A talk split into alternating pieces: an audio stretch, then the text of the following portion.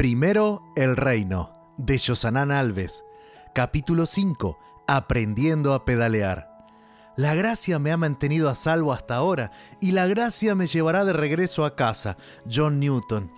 No trates de tomar la mano de Dios, deja que Él tome la tuya, deja que Él se encargue de sostener mientras te concentras en la confianza. William Webb. Tengo dos hermanos y soy el hijo del medio. Hay una diferencia de tres años entre nosotros, de modo que cuando nació mi hermano menor yo tenía tres y mi hermana seis. ¿Hay alguna ventaja en eso? No lo sé, pero conozco una desventaja. Bicicletas. La bicicleta para un niño de 3 años no es adecuada para un niño de 6. La bicicleta para un niño de 6 no es adecuada para un niño de 9. Entonces, en mi casa la regla era la siguiente, si financieramente no era posible comprar una bicicleta para el tamaño y la edad de cada niño, ninguno tendrá bicicleta. Y así pasé mi infancia feliz sin bicicleta. Cuando tenía unos 7 años, un amigo recibió una bicicleta como regalo y como éramos muy unidos, pensé, mis problemas se acabaron. Ahora aprenderé a andar en bicicleta. No sé si has intentado aprender a andar en bicicleta de un amigo. Si no es así, te explicaré cómo funciona. Es más o menos así. Él pedalea, pedalea, pedalea y finalmente cuando se cansa y quieres pedalear un poco, él quiere pedalear de nuevo. Y cuando finalmente puedes usar la bicicleta, él te persigue diciendo, ten cuidado, te caerás y rayarás mi bicicleta. No aprenderás a andar nunca más. Como todavía estás aprendiendo, inevitablemente te vas a caer y cuando te caes, él te quita la bicicleta de la mano para evitar arañazos y después te regaña. Esta es mi historia con las bicicletas, pero también representa la historia de muchas personas con la vida cristiana. Muchos comienzan la vida cristiana con el deseo de obedecer tanto como yo lo hice para aprender a pedalear. Aceptan el bautismo para comenzar la aventura de la vida cristiana, tal y como yo comencé la aventura de subirme a la bicicleta por primera vez. Qué emocionantes son los primeros pasos en la vida cristiana, llenos de brillo y descubrimientos. Inevitablemente vienen las primeras caídas en el camino cristiano y trágicamente muchos se imaginan a un Dios que dice, tú no lo conseguirás, te caíste de nuevo, no haces nada bien, dijiste que no te caerías y volviste a caer. Finalmente enojado dice, devuélveme la bicicleta.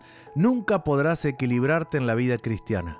Cuán trágica es esta visión de Dios para el peregrinaje cristiano. No revela el verdadero carácter de Dios ni la realidad de su reacción a nuestros fracasos.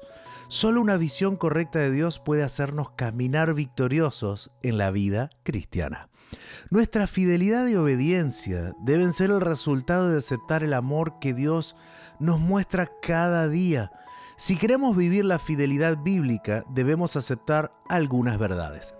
La fidelidad es una respuesta humana al amor divino. El apóstol Juan nos dice, nosotros amamos porque Él nos amó primero. Primera de Juan 4, 19. En otras palabras, no dice que debo amar para poder ser amado por Dios. Primero recibo el amor de Dios y luego actúo como alguien que lo ama. El libro El Camino a Cristo lo confirma con las siguientes palabras. La obediencia no es un mero cumplimiento externo, sino el servicio de amor.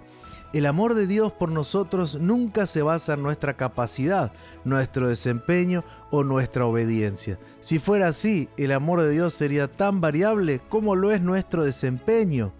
La Biblia dice que Dios nunca cambia ni varía como una sombra en movimiento.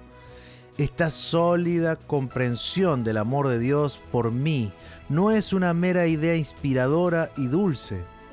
Esta convicción determinará invariablemente cómo reacciono ante las injurias, cómo trato a quienes me lastiman, cómo cuido mi cuerpo, cómo uso los recursos que se me confían, qué miro, etc. Cuando caemos, Dios sigue amándonos. Cuando no alcanzamos el estándar establecido por Dios, necesitamos correr hacia los brazos amorosos de un Dios que continúa amándonos. Nada puede dañarnos más que tener una idea errónea del amor de Dios por nosotros.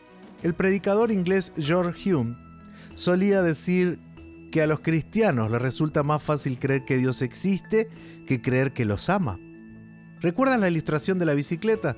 Alabo a Dios por haber aprendido a amar y a confiar en un Dios que, cuando estoy pedaleando en la vida cristiana y por alguna razón me caigo, se me acerca con amor, se levanta, me da un fuerte abrazo, enjuga mis lágrimas, me coloca nuevamente en la bicicleta y dice, lo intentamos de nuevo, estoy aquí y te voy a ayudar. No te imaginas cuántas veces esta imagen mental me ha traído paz en tiempos de caídas. Realmente visualizo esta escena y acepto que soy amado por Dios. Aceptar esto es simplemente liberador. Aprendí a sentir dolor y vergüenza por mis pecados, pero los siento a los pies de Cristo y no lejos de Él. Puedo garantizar que cada vez que voy a Cristo para confesar mis pecados, siento su toque de amor perdonándome y fortaleciéndome para continuar el camino. Puedo escuchar claramente, ni yo te condeno, y vete y no peques más, ambos envueltos en el amor celestial. ¿Cuántas veces hemos leído la historia del hijo pródigo de Lucas 15 y no la hemos entendido completamente? El hijo pródigo decidió regresar a casa después de experimentar el barro del pecado. En su cabeza practicó el discurso que le presentaría a su padre cuando lo volviera a encontrar. Este discurso de hecho fue una propuesta para poder ser aceptado por el padre. Decía, ya no soy digno de que me llamen tu hijo. Te ruego que me contrates como jornalero. Lucas 15, 19. En la cabeza de ese hijo y en la mente de muchos de nosotros, cuando nos acercamos a Dios después de una caída, debemos abandonar la relación. La gran duda es que el padre quería volver a recibirlo precisamente para restablecer la relación. Entonces el padre lo abrazó, lo besó y volvió a poner el anillo familiar en su dedo. El hijo incluso comienza el discurso ensayado, pero si notas el versículo 21, ni siquiera puede completar el discurso que se propuso expresarle al Padre, solo puede decir, Padre, he pecado contra el cielo y contra ti, y ya no soy digno de que me llamen tu hijo. Antes de que pudiera decir, trátame como a uno de tus empleados, el Padre lo interrumpe y lo abraza. Necesitamos entender que este discurso no funcionó para el Padre del Hijo pródigo y no funcionará para nuestro Padre celestial. Entonces, cuando caí, aprendí a ir a un Padre similar al Padre del Hijo pródigo.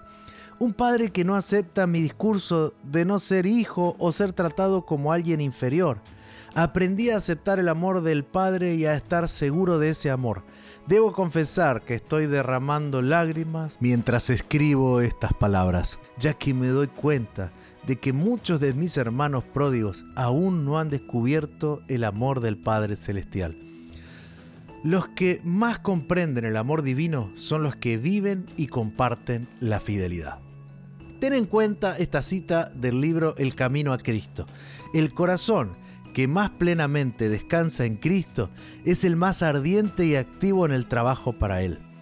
Esto parece obvio, pero a menudo nos enredamos en lo obvio. Descansar plenamente en la seguridad del amor de Dios está directamente relacionado con desarrollar un trabajo activo para Él. Una cosa es tratar de obedecer para ser aceptado y otra, muy distinta, obedecer porque ya ha sido aceptado.